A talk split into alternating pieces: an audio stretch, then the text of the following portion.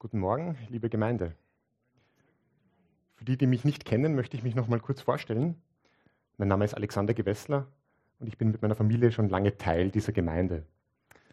Und heute habe ich die besondere Aufgabe zu predigen und mit euch gemeinsam den nächsten Abschnitt unserer aktuellen Predigtserie über die beiden Thessalonicher Briefe anzusehen. Wir lesen heute 1. Thessalonicher 5, die Verse 1 bis 11 und wir beschäftigen uns dabei weiter mit einem Thema, das Paulus, also der Autor dieser Briefe, am Ende vom letzten Kapitel begonnen hat. Nämlich die Wiederkunft von Jesus zu beleuchten. Jenen Zeitpunkt also, wo Jesus ein zweites Mal auf unsere Welt kommt. Die Thessalonicher, die haben sich nämlich gefragt, ob diejenigen ihrer Gemeinde da dabei sein werden, die in der Zwischenzeit bereits gestorben waren. Und obwohl auch sie gerettet sind, wenn Jesus wiederkommt. Und diese Sorgen, die mögen uns heute, so knapp 2000 Jahre nach dem Tod von Jesus, ein bisschen fremd sein. Aber wir müssen versuchen, sie aus der Perspektive der Thessalonicher zu sehen. Sie waren wahrscheinlich eine der ersten Gemeinden. Und somit waren unter ihnen wohl auch die ersten Christen, die im Glauben an Jesus gestorben sind. Und die Thessalonicher die hatten somit keinen Erfahrungswert, keinen Anhaltspunkt, was dieses Thema betrifft. Und aus diesem Grund greift Paulus dieses Thema dann fürsorglich auf in seinem Brief und er beruhigt die Thessalonicher. Denn natürlich sind auch diejenigen dabei, wenn Jesus wiederkommt, die im Glauben an ihn gestorben sind. Und rund um dieses Ereignis, also rund um die Wiederkunft von Jesus, da dreht sich nun auch unser heutiger Predigtext in Kapitel 5. Und aus diesem Grund lade ich uns jetzt ein, dass wir diesen Text gemeinsam lesen. Jeder, der eine Bibel dabei hat, bitte nehmt sie in die Hand, schlagt diese Stelle auf, 1. Thessalonicher 5, 1 bis 11 und schauen wir gemeinsam in das Wort Gottes hinein. Und ich lese von hier vorne aus der neuen Genfer Übersetzung. Also 1. Thessalonicher Kapitel 5, die Verse 1 bis 11. Da schreibt Paulus. Zur Frage nach dem Zeitpunkt und den näheren Umständen dieser Ereignisse, also die Wiederkunft von Jesus, braucht man euch nichts zu schreiben, Geschwister. Ihr selbst wisst ganz genau, dass jener große Tag, der Tag des Herrn, so unerwartet kommen wird wie ein Dieb in der Nacht. Wenn die Leute meinen, es herrsche Frieden und Sicherheit, wird plötzlich das Unheil über sie hereinbrechen wie Wehen, die eine schwangere Frau überfallen, und es wird kein Entrinnen geben. Ihr aber, Geschwister, lebt nicht in der Finsternis und deshalb wird euch jener Tag nicht wie ein Dieb überraschen. Ihr alle seid ja Menschen des Lichts und euer Leben wird von jenem kommenden Tag bestimmt.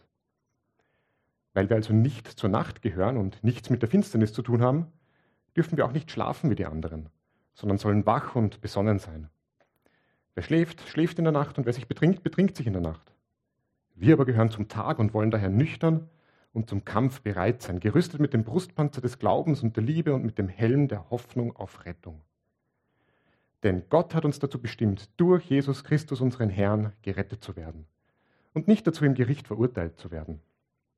Christus ist dafür uns gestorben, damit wir, wenn er wiederkommt, für immer mit ihm leben. Ganz gleich, ob wir bei seinem Kommen noch am Leben sind oder nicht. Darum macht euch gegenseitig Mut und helft einander im Glauben weiter wie ihr es ja auch jetzt schon tut. Das ist das Wort des Herrn.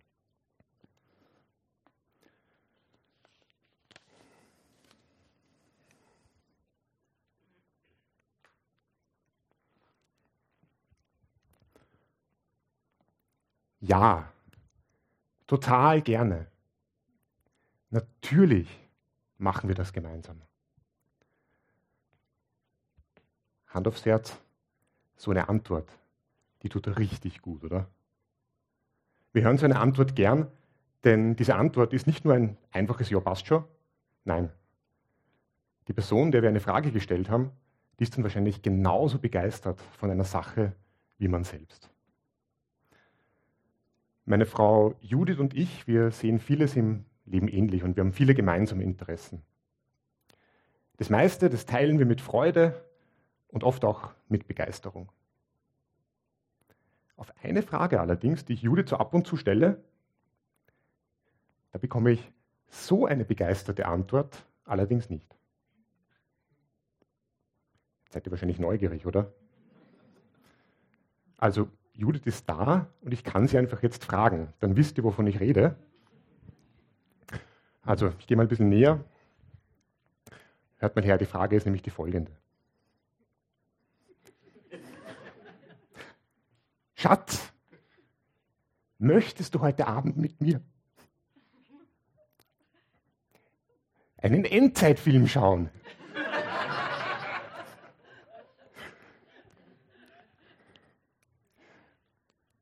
Judith sitzt weit vorne, ihr seht jetzt ihre Reaktion nicht. Ich habe euch stattdessen ein Foto von ihr mitgebracht.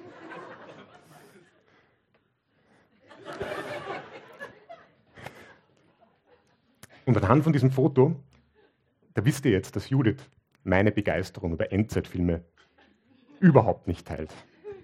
Aber Spaß beiseite, das war nur eine kleine Anekdote aus unserer Beziehung, aber eine wahre Geschichte. Es kann jetzt aber durchaus sein, dass du dich in Judiths Reaktion wiederfindest, wenn du etwas rund um das Thema Endzeit hörst.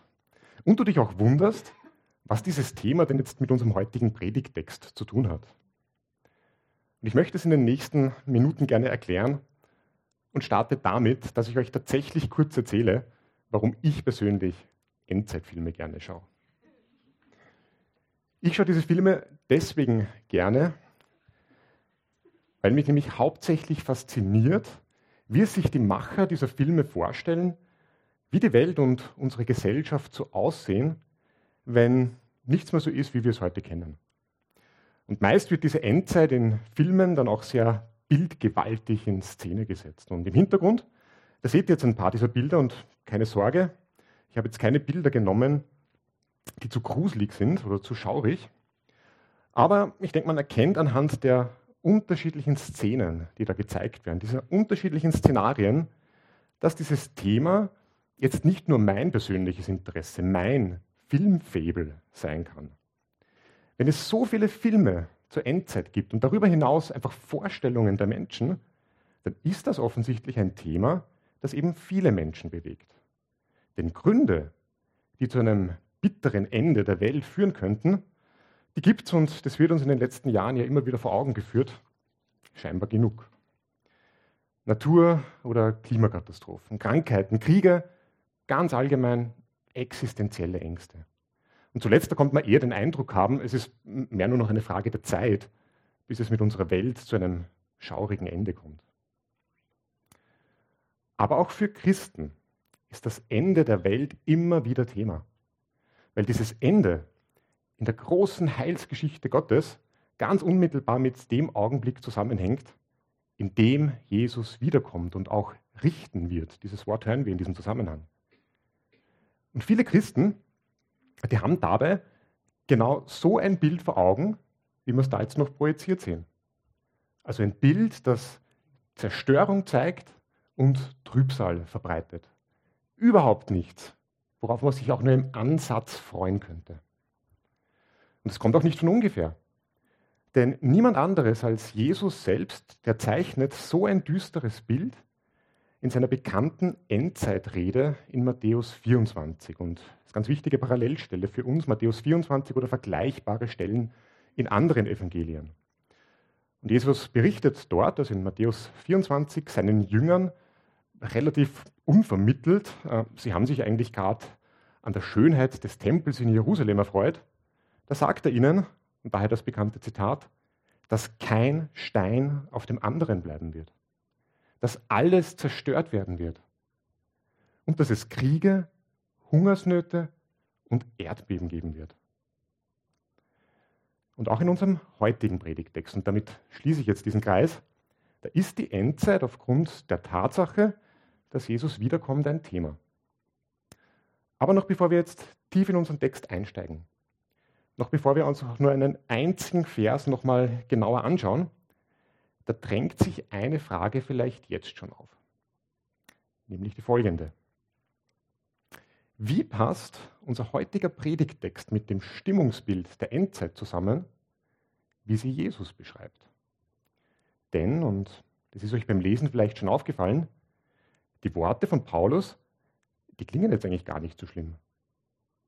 Warum redet Paulus von diesem Ereignis ganz anders als Jesus und kommt im Großen und Ganzen ohne große Drohgebärden und Horrorszenarien aus? Das entspricht doch überhaupt nicht dem Bild, das viele von uns von dieser Zeit haben. Warum ist es so? Ist da etwa ein Widerspruch? Und was bedeutet das für uns und wie wir als Christen heute mit diesem Thema am besten umgehen sollen?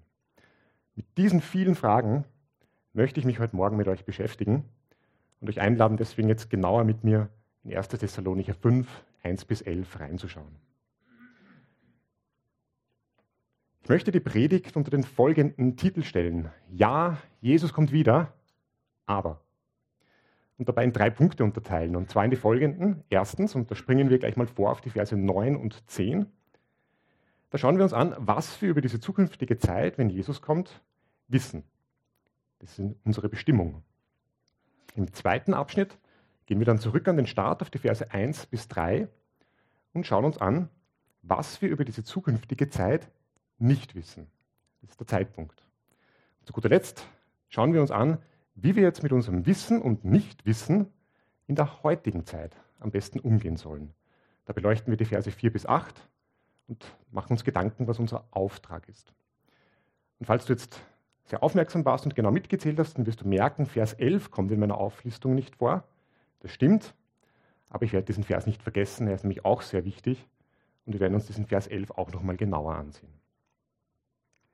Beginnen wir jetzt aber mit dem ersten Punkt und schauen uns an, was wir über diese zukünftige Zeit, wenn Jesus wiederkommt, wissen.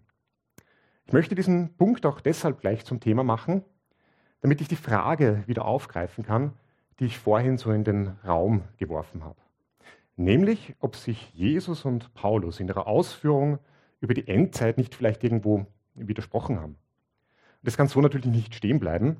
Und ich möchte diese Frage darum auch gleich mit einem klaren Nein beantworten. Es handelt sich hier um keinen Widerspruch und auch wir müssen uns jetzt nicht für eine Seite, für ein Team Jesus oder ein Team Paulus entscheiden. Paulus legt in seinem Brief an die Thessalonicher einfach einen anderen Schwerpunkt. Und seine Worte sind somit mehr eine Ergänzung, so eine Art Gebrauchsanweisung für das, was Jesus gesagt hat. Während Jesus sehr nüchtern und unverblümt in Matthäus 24 beschreibt, was wohl passieren wird, so argumentiert Paulus mehr auf eine Art, die wir schon in den letzten Wochen im Thessalonicher Brief immer wieder von ihm gesehen haben. Nämlich, und ich habe das Wort vorhin schon verwendet, fürsorglich und auch ermutigend. Und wir dürfen das jetzt nicht falsch verstehen. Also Paulus verheimlicht hier nichts. Er entkräftet auch jetzt nirgendwo die Schärfe der Worte von Jesus. Aber ich denke, er verkürzt bewusst und er lässt ganz bewusst aus, um unser Hauptaugenmerk auf das zu legen, was für uns als Christen in dieser zukünftigen Zeit am entscheidendsten ist. Und was das ist, das lesen wir eben in den Versen 9 und 10. Und möchte eben nochmal vorlesen. Also 1. Thessalonicher 5, die Verse 9 und 10, beziehungsweise von Vers 10 lese ich jetzt mal vorerst nur den ersten Teil nochmal vor. Hier lesen wir. Denn Gott hat uns dazu bestimmt, durch Jesus Christus, unseren Herrn, gerettet zu werden und nicht dazu im Gericht verurteilt zu werden.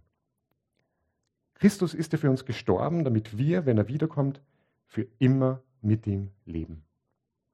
Weil es so wichtig ist, lese ich das jetzt nochmal vor. Vers 9 und 10.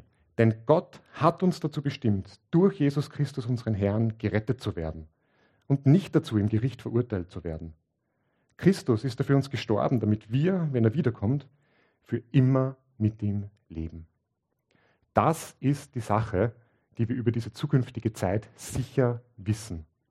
Wir sind gerettet, weil Jesus für uns gestorben ist. Das ist unsere Bestimmung als Christen. Und liebe Freunde, ich habe den Text jetzt zweimal vorgelesen und will euch fragen, also spürt ihr in diesen Versen, mit welcher Sicherheit und mit welchem Selbstverständnis Paulus da schreibt. Das Evangelium von Jesus, seine Rettung, gilt denen, die ihm nachfolgen, immer. Und zwar auch in dem Moment, in dem die Welt zu Ende gehen mag. Das ist ein großartiges Versprechen. Welche Reaktion löst das in uns aus? Also vielleicht gerade, wenn man noch eines dieser Bilder vor Augen hat, die ich vorhin gezeigt habe. Bei mir, und ich hoffe auch bei dir, ist es irgendwo eine Mischung aus Puh und Halleluja. Eine Mischung aus einmal ordentlich durchschnaufen und Gott sei Dank. Wir dürfen uns freuen, denn unsere Bestimmung als Christen ist großartig. Uns ist auch nichts Exklusives, wie wir dann im zweiten Teil von Vers 10, den ich eben nicht nochmal vorgelesen habe, sehen. Dort greift Paulus dann nämlich wieder das Thema vom letzten Kapitel auf und wir haben am Anfang kurz darüber gesprochen. Nämlich, ob dieses großartige Versprechen auch für die gilt, die schon gestorben sind. Paulus bestätigt das an dieser Stelle nochmal und untermauert damit das Versprechen Gottes, dass er als Retter wirklich für alle auf die Welt gekommen ist. Es ist ein Versprechen, welches damals schon und heute noch gilt. Und ein Versprechen für diejenigen, die im Glauben schon gestorben sind, aber auch für dich im Hier und Jetzt, wenn du bereit bist, heute Jesus anzunehmen. Und wenn das der Fall ist, dass du vielleicht daran überlegst und wenn du heute Morgen hier bist und diese Entscheidung für Jesus noch gar nicht bewusst getroffen hast, dann lies nochmal diese beiden Verse in Ruhe. Denk nochmal über diese beiden Verse nach und hab den Mut, mit jemandem nach dem Gottesdienst darüber zu sprechen.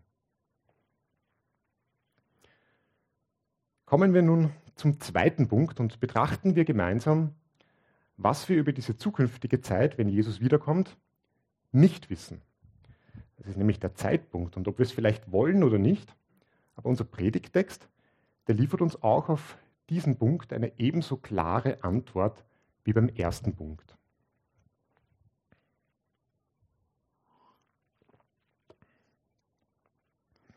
Ich dürfte gerade so 18 Jahre alt gewesen sein, als ich diese Aussage das erste Mal von einem Christen gehört habe. Und ich habe diese Aussage seither immer wieder über all die Jahre von Christen gehört. Und ich bin mir sicher, viele von euch kennen sie auch. Wovon spreche ich? Die Aussage, die geht ungefähr so. Jetzt bin ich mir absolut sicher. Es wird jetzt nicht mehr lange dauern. Bald ist es soweit. Die Welt ist am Ende und Jesus kommt jetzt wieder. Meistens hören wir so eine Aussage, wenn gerade irgendwas Schlimmes auf der Welt passiert ist und unsere Verunsicherung und Angst gerade groß sind. Welches Ereignis könnte die Person in meinem Leben dazu bewogen haben, sowas zu sagen? Ich habe erzählt, ich war damals 18, kleiner Tipp, also 18 Jahre, so alt war ich vor 21 Jahren. Daran merke ich, wie die Zeit vergeht und wie alt ich mittlerweile geworden bin. Also 18 Jahre, so alt war ich vor 21 Jahren. Und vor 21 Jahren, da hat ein Ereignis stattgefunden, dessen Datum seither zum Inbegriff der Angst in unserer westlichen Welt geworden ist. Ihr denkt es euch sicher schon. 9-11 hat stattgefunden und mit den Terroranschlägen vom 11. September 2001 in New York hat die Angst vor dem religiösen Terror in unserer westlichen Welt begonnen. 9-11 war unglaublich einschneidend. Umfragen, die zum traurigen 20-Jahr-Jubiläum letztes Jahr durchgeführt wurden, die haben gezeigt, dass nicht weniger als drei von vier Menschen noch wussten, wo und wie und durch wen sie diese Nachricht, diese Breaking News von 9-11 damals erfahren haben. 9-11 hat unsere westliche Welt verändert und so ist es auch irgendwo verständlich, dass wir bei so einem Ereignis vermuten, dass jetzt alles nur noch schlimmer wird und das Ende der Welt nicht mehr weit entfernt ist. Ich möchte zwei Argumente bringen, die da aber dagegen sprechen. Einerseits ein geistliches Argument aus unserem Predigtext, darauf kommen wir gleich zu sprechen. Und andererseits, und ein Argument, und das mag jetzt ein bisschen seltsam klingen, was unsere Fähigkeit betrifft, Situationen wahrzunehmen und richtig zu beurteilen. Was meine ich damit? Nun, als Menschen sind wir geneigt, hauptsächlich das wahrzunehmen, und das zu beurteilen, was wir kennen oder uns aktuell selbst betrifft. Und weil das, was uns betrifft oder das, was wir kennen, jetzt üblicherweise nicht alles ist, was auf der Welt passiert, treffen wir viel zu schnell falsche Annahmen und schätzen Situationen falsch ein. Und es ist wichtig, dass wir uns dessen bewusst sind, dass wir uns immer wieder an das erinnern. Ich möchte das anhand meiner Erzählungen rund um 9-11 verdeutlichen. In diesen Erzählungen, da habe ich erwähnt, dass damals die westliche Welt erschüttert wurde und die Betonung auf diesen viel zitierten Westen die war ganz bewusst so gewählt. Denn auch wenn dieses Datum für uns die Zeitrechnung des Terrors eingeläutet hat, so gibt es Terror, global betrachtet, jetzt nicht erst seit 20 Jahren. Und auch wenn mittlerweile selbst Wien nicht mehr vom Terror verschont ist, wie wir alle mit Schrecken vor zwei Jahren haben feststellen müssen, sind seit jeher eigentlich eher weit entfernte Länder, Länder des Mittleren Ostens oder in Afrika, hauptsächlich von Terror betroffen. Und die Gefahr bei uns, die ist von der Statistik her gesehen verschwindend gering. Von daher lässt sich 9-11 für uns eigentlich nicht wirklich als Endzeit-Startschuss gebrauchen. Liebe Freunde, worauf möchte ich hinaus? Ich denke, es ist falsch, hinter jedem tragischen Ereignis, so furchtbar das auch sein mag, das Ende der Welt zu vermuten. Unglücke, die gehören in unsere Welt. Sie fanden schon immer und sie finden auch jetzt gerade statt. Und sie erinnern uns mehr daran, dass unsere Welt Heilung braucht. Und darum sollten wir uns immer bemühen, die einzelne Tragik und die einzelne Katastrophe differenziert und nüchtern zu betrachten. Gerade auch heute und bei den großen Themen, die uns aktuell so beschäftigen und wenn wir am Nachmittag wahrscheinlich heimkommen und die Nachrichten lesen. Und mir ist klar, dass man darüber auch noch lang diskutieren kann. Das Aber und das Hey, Moment mal, das liegt dir vielleicht gerade auf der Zunge. Und wir können gerne im Anschluss an den Gottesdienst persönlich darüber weiterreden. Mir ist es jetzt aber wichtig, dass wir zum für uns ohne dies viel wichtigeren Argument gegen die vorschnelle Endzeitstimmung kommen, nämlich dem Geistlichen. Und dazu schlagen wir nochmal unsere Bibeln auf und lesen nochmal gemeinsam die Verse 1 bis 3 in 1. Thessalonicher Kapitel 5. Da schreibt Paulus nämlich, zur Frage nach dem Zeitpunkt und den näheren Umständen dieser Ereignisse braucht man euch nichts zu schreiben, Geschwister. Ihr selbst wisst ganz genau, dass jener große Tag, der Tag des Herrn, so unerwartet kommen wird wie ein Dieb in der Nacht. Wenn die Leute meinen, es herrscht Friede und Sicherheit, wird plötzlich das Unheil über sie hereinbrechen wie Wehen, die eine schwangere Frau überfallen, und es wird kein Entrinnen geben. Paulus ist in diesen Versen sehr klar und sehr deutlich. Es ist absolut müßig, darüber nachzudenken, wann Jesus wiederkommt. Kein Mensch kann den Zeitpunkt vorhersehen, weder in guten noch in schlechten Zeiten. Das lesen wir in diesem Text. Wir sollen deshalb jetzt auch nicht ständig spekulieren, ob das Ende der Welt vielleicht nicht bald da ist. Und ich denke, der Grund, warum Paulus das wollte oder nicht wollte, ist der, weil er wusste, was das sonst mit uns macht. Nämlich, dass wir uns viel zu sehr versteifen auf etwas in der Zukunft, was ohnehin allein in Gottes Hand liegt. Und dass wir ohnehin nicht beeinflussen können. Und dass wir stattdessen das vergessen, was wir beeinflussen können, nämlich die Gegenwart. Wenn wir uns darauf versteifen, jedes Unglück in der Welt immer gleich als sicheres Indiz zu nehmen, dass die Welt nicht mehr lange da ist, dann geht das auch nicht spurlos an uns vorbei. Es macht was mit uns. Und ich fürchte nichts Gutes. Es zermürbt uns auf Dauer und macht uns kaputt. Und speziell in der Corona-Pandemie, einer der großen Krisen unserer Zeit, die für viele Christen auch zum Indiz für die Endzeit geworden ist, da hat man feststellen können, dass viele Christen sehr misstrauisch, bitter, in sich gekehrt, wenig empathisch oder sogar aggressiv geworden sind. Und, ich mag das so deutlich sagen, in einer gewissen Form handlungsunfähig für das, was Christen eigentlich tun sollten. Vielleicht fällt dir gerade selbst eine Person ein, wo du das beobachtet hast, wo das so war. Oder du hast selbst nachgedacht, vielleicht ein bisschen reflektiert und festgestellt, dass das zum Teil vielleicht auch auf dich zugetroffen hat. Wenn dem so war, dann möchte ich uns jetzt aber einladen, zum letzten, wieder viel positiveren Punkt der Predigt zu kommen, wo wir uns anschauen wollen, wie wir jetzt mit unserem Wissen und Nichtwissen über die Zukunft in der heutigen Zeit am besten umgehen. Anstatt nämlich unser Leben zu blockieren mit dem Gedanken, wann Jesus wiederkommt, möchte Paulus, dass wir unser Leben aktiv gestalten im Wissen, dass er wiederkommt. Also anstatt unser Leben zu blockieren mit dem Gedanken, wann genau jetzt Jesus wiederkommt und spekulieren, ob es bei der nächsten oder übernächsten Tragödie vielleicht soweit ist, dann möchte Paulus viel lieber, dass wir unser Leben aktiv gestalten im Wissen, dass er wiederkommt und mit der Zuversicht, dass er alles in seinen Händen hält. Schauen wir uns also an, was unser Auftrag in dieser Zeit ist, den Paulus in den Versen 4 bis 8 beschreibt. Und als kleine Warnung vorab, so klar wie Paulus bei den ersten beiden Punkten war, so unklar wirken seine Worte jetzt mal zunächst bei diesem Punkt. Aber lesen wir wieder gemeinsam. Also die Verse 4 bis 8. Und auch hier von Vers 8 lese ich vorerst nur den ersten Teil. Paulus schreibt hier, ihr aber, Geschwister, lebt nicht in der Finsternis und deshalb wird euch jener Tag nicht wie ein Dieb überraschen. Ihr alle seid ja Menschen des Lichts und euer Leben wird von jenem kommenden Tag bestimmt. Weil wir also nicht zur Nacht gehören und nichts mit der Finsternis zu tun haben, dürfen wir auch nicht schlafen wie die anderen, sondern sollen wach und besonnen sein. Wer schläft, schläft in der Nacht, und wer sich betrinkt, betrinkt sich in der Nacht. Wir aber gehören zum Tag und wollen daher nüchtern und zum Kampf bereit sein.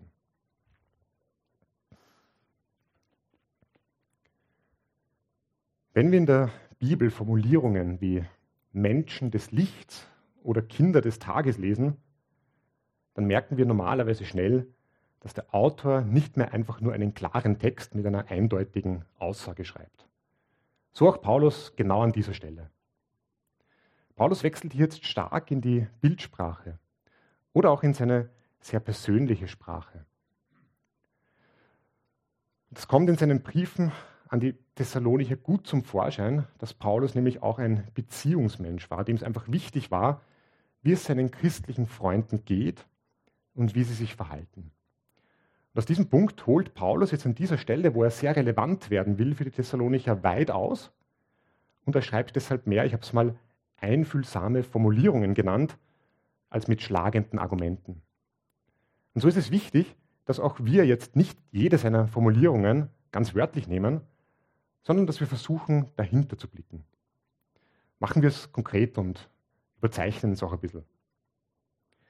Es bedeutet jetzt also nicht, dass Paulus möchte, dass wir als Christen nie wieder schlafen gehen.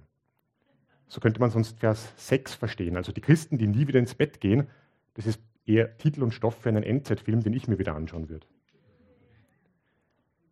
Es bedeutet auch nicht mal, dass wir immer zu Hause sein müssen, bevor es finster wird. So könnte man sonst Vers 5 verstehen. Und es bedeutet auch nicht, dass wir nie wieder einen Tropfen Alkohol anrühren dürfen. So könnte man sonst Vers 7 missverstehen. Was fällt uns aber auf, wenn wir uns bei diesen Versen jetzt nicht im Detail verlieren, sondern auf ihren Gesamtklang hören? Wir lesen da nämlich von Tag und Nacht von Licht und Finsternis, von Wachsein und Schlafen und von Nüchternsein und Betrunkensein. Paulus geht es in diesem Abschnitt darum, Gegensätze aufzuzeigen. Und durch diese Gegensätze möchte Paulus jetzt kein einzelnes Detail betonen, sondern ein umfassendes Bild zeichnen. Ein Bild davon, wie er sich das Leben von Christen in der heutigen Zeit vorstellt. Einer Zeit, wo wir zwar wissen, dass wir durch Jesus gerettet sind, wo uns aber der Zustand der Welt manchmal vielleicht ungeduldig und sehnsüchtig auf Jesus macht. Und genau in dieser herausfordernden Zwischenzeit, da fordert uns Paulus zu einer positiven, konstruktiven und wachsamen Lebenseinstellung auf. Zu einem geistlichen Lebenswandel, in dem wir aufmerksam und im Bewusstsein, dass Jesus als König der Welt wiederkommen wird, unser Leben als Christen leben. Im zweiten Teil von Vers 8, da wird Paulus dann ein bisschen konkreter und er beschreibt genauer, wie wir dieses Leben als Christen leben sollen. Und diesen zweiten Teil von Vers 18 lese ich eben auch nochmal schnell vor. Hier schreibt Paulus, wir sollen zum Kampf bereit sein, gerüstet mit dem Brustpanzer des Glaubens und der Liebe und mit dem Helm der Hoffnung auf Rettung.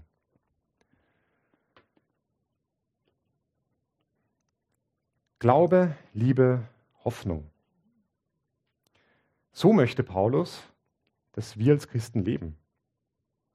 Glaube, Liebe und Hoffnung sollen unseren Lebenswandel bestimmen.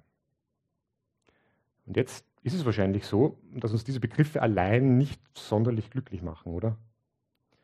Sie klingen an der Stelle fast ein bisschen platt und reingequetscht in Vers 8. Fast so, als hätte Paulus jetzt noch schnell was gesucht. Er hätte die christliche Schlagwortkiste rangezogen, aufgemacht, drin gewühlt und dann nochmal Glaube, Liebe und Hoffnung rausgezogen. Vielleicht denkst du dir jetzt, ja, hey Paulus, super, dass du nicht so wie Jesus diese Horrorbilder gezeichnet hast und dass du mehr schreiben willst, äh, was mich selbst betrifft, mich persönlich betrifft. Aber geht es nicht ein bisschen genauer? Also mein Glaube, liebe Hoffnung. Natürlich glaube ich und hoffe irgendwie und äh, lieb irgendwen. Aber geht es nicht genauer? Ich denke, wir können diese Begriffe genauer oder greifbarer, relevanter für uns machen, wenn wir so wie Paulus in den Versen vorhin diese Gegensätze bilden. Also indem wir den Kontrast beleuchten, indem wir diesen Begriffen den Spiegel vorhalten und uns anschauen, welche Eigenschaften und Auswirkungen nicht gemeint sind, wenn Paulus von Glaube, Liebe und Hoffnung spricht. Versuchen wir das mal. Glaube. Also was könnte das zum Beispiel nicht bedeuten? Zum Beispiel nicht zweifeln keine Gedanken zulassen, die an unserem Selbstverständnis nagen, dass Jesus unser Retter ist. Erinnern wir uns an die Verse 9 und 10. Und dass er auch die Welt in seinen Händen hält. Vom Anfang, damit haben wir wenig Probleme, aber auch bis zum Ende. Liebe, was könnte das nicht bedeuten? Also zum Beispiel nicht unfreundlich sein, nicht ablehnend, nicht respektlos oder nicht verurteilend sein. Wir sollen stattdessen unsere Umgebung, unsere Gesellschaft, unseren Mitmenschen offen begegnen. Und zwar nicht nur den Menschen, die uns sowieso nahestehen und wo es uns vielleicht noch einigermaßen leicht fällt, sondern auch denen, die uns nicht nahestehen, die vielleicht eine andere Meinung haben, die ihr Leben anders leben als wir. Oder die Entscheidungen treffen, die blöd sind für uns, unangenehm sind für uns. Denken wir da nur an Gesetzgeber oder unsere Chefs. Und zu guter Letzt Hoffnung. Also nicht hadern oder kummervoll sein. Wir sollen mit Zuversicht in die Zukunft schauen und uns nicht von jeder Weltuntergangsstimmung anstecken lassen. Wer, wenn nicht wir Christen, können Hoffnungsträger sein und positiv unsere Welt prägen? Glaube, liebe Hoffnung, wie klingt es jetzt für dich? Ist es immer noch etwas, was wir eh schon immer so nebenbei gemacht haben? So eine Art Selbstläufer? Wahrscheinlich nicht. Wahrscheinlich frustriert uns dieser Anspruch von Paulus jetzt und macht uns mutlos. Denn warum sollte nicht auch ich in diesen herausfordernden Zeiten einfach mal ein bisschen kraftlos, entmutigt und nicht bei 100 Prozent sein? Auch ich will mal die Hände in den Schoß fallen lassen, Trübsal blasen oder auch mal ein bisschen schimpfen. Und ich darf uns bei solch aufkommenden Gedanken gleich beruhigen, denn wir dürfen das. Auch wir dürfen mal kraftlos, entmutigt, nicht bei 100 Prozent sein, die Hände in den Schoß fallen lassen, Trübsal blasen und auch mal ein bisschen schimpfen. Denn bei Jesus, da geht es nie um unsere Performance. Es geht nicht darum, dass wir immer abliefern, aber eben um unsere ganz grundsätzliche Einstellung, um unser Wesen, um unsere Gesinnung und unsere Geisteshaltung als Christen. Und wenn die grundsätzlich stimmt, dann dürfen wir auch mal auslassen, da zählt dann die Gnade von Jesus mehr. Aber auch wenn wir nicht immer performen müssen, da sollten wir doch den Anspruch an uns selbst haben, möglichst oft diesen Eigenschaften, von denen Paulus da spricht, gerecht zu werden. Und versuchen mit dieser positiven Grundeinstellung auch durchs Leben zu gehen. Und das ist schwer, keine Frage. Es ist unfassbar schwer, das jeden Tag zu tun. Und genau aus dem Grund brauchen wir da Unterstützung. Brauchen wir Kraft durch andere, wenn wir kraftlos sind. Zuspruch, wenn wir entmutigt sind. Aber auch Korrektur, wenn wir mal in die falsche Richtung laufen, wenn wir mal zu viel schimpfen oder uns zu sehr in Sorgen verlieren. Da kommen wir jetzt als Gemeinde ins Spiel. Genau deshalb sollen wir Gemeinschaft suchen und haben. Und ich habe anfangs angekündigt, dass ich Vers 11 in der heutigen Predigt nicht vergessen werde. Und jetzt ist genau der Zeitpunkt da, wo dieser Vers so wunderbar passt. Und den wollen wir jetzt eben auch nochmal lesen und weil er so wichtig ist, werde ich ihn jetzt auch nochmal projizieren. Vers 11, da schreibt Paulus nämlich, Darum macht euch gegenseitig Mut und helft einander im Glauben weiter, wie ihr es ja auch jetzt schon tut. Oder? Das ist auf jeden Fall der Wunsch von Paulus an die Thessalonicher und der gilt auch heute noch uns als Evangeliumsgemeinde. Ich möchte heutige Predigt mit dem Titel Ja, Jesus kommt wieder, aber zum Schluss noch mal kurz zusammenfassen. In unserem Predigtext in 1. Thessalonicher 5, 1 bis 11, da hat Paulus beleuchtet, wie wir als Christen in jener Zeit leben sollen, bis Jesus wiederkommt. Den Zeitpunkt, also wann Jesus wiederkommt, seine Wiederkunft, die läutet auch das Ende der Welt ein, wie wir sie heute kennen. Und diese Vorstellung macht vielen Menschen, besonders auch Christen, Angst. Paulus macht uns in diesem Abschnitt aber deutlich, dass wir als Christen dafür überhaupt keine Angst haben müssen. Dreh- und Angelpunkt der Worte von Paulus sind die Verse 9 und 10. Und in Vers 10, da haben wir zum Beispiel gelesen, dass Jesus für uns gestorben ist, damit wir, wenn er wiederkommt, für immer mit ihm leben. Dieses Versprechen ist der Grund, dass wir mit Zuversicht in die Zukunft schauen können und selbst mit Freude den morgigen Tag erwarten dürfen. Denk morgen dran. Denn bei allen Herausforderungen, die unsere Welt so mit sich bringt, da dürfen wir immer die Gewissheit haben, dass wir als Christen zu Jesus gehören und gerettet sind. Und durch dieses Wissen können wir dann auch manchmal das belastende Unwissen ertragen, dass wir eben nicht genau wissen, wie lange das jetzt alles noch dauert. Und in der Zeit dann bis dorthin auf eine Art und Weise leben, die uns auch von Menschen unterscheidet, die Gott nicht kennen und die wir dadurch vielleicht noch zur rettenden Botschaft von Jesus bewegen können. Und das schaffen wir am besten, indem wir mit einer positiven Haltung, einer positiven Gesinnung und einem positiven Wesen durch die Welt gehen und mit einer Grundeinstellung unser Leben bestreiten, die sich durch Glauben, durch Liebe und durch Hoffnung auszeichnet. Amen.